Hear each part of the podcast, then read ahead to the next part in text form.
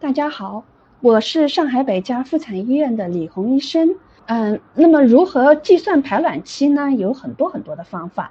嗯，对于一个月经周期正常的女性来说的话呢，她的排卵期往往是倒推，在你嗯嗯月经倒推前两周左右，这是一个排卵期的一个常规的一个嗯预测的方法。当然，嗯，对于一些比如说有一些。内分泌紊乱的这个情况，有的人不排卵，有的人嗯有这样那样的排卵的延迟、提前都是有可能的。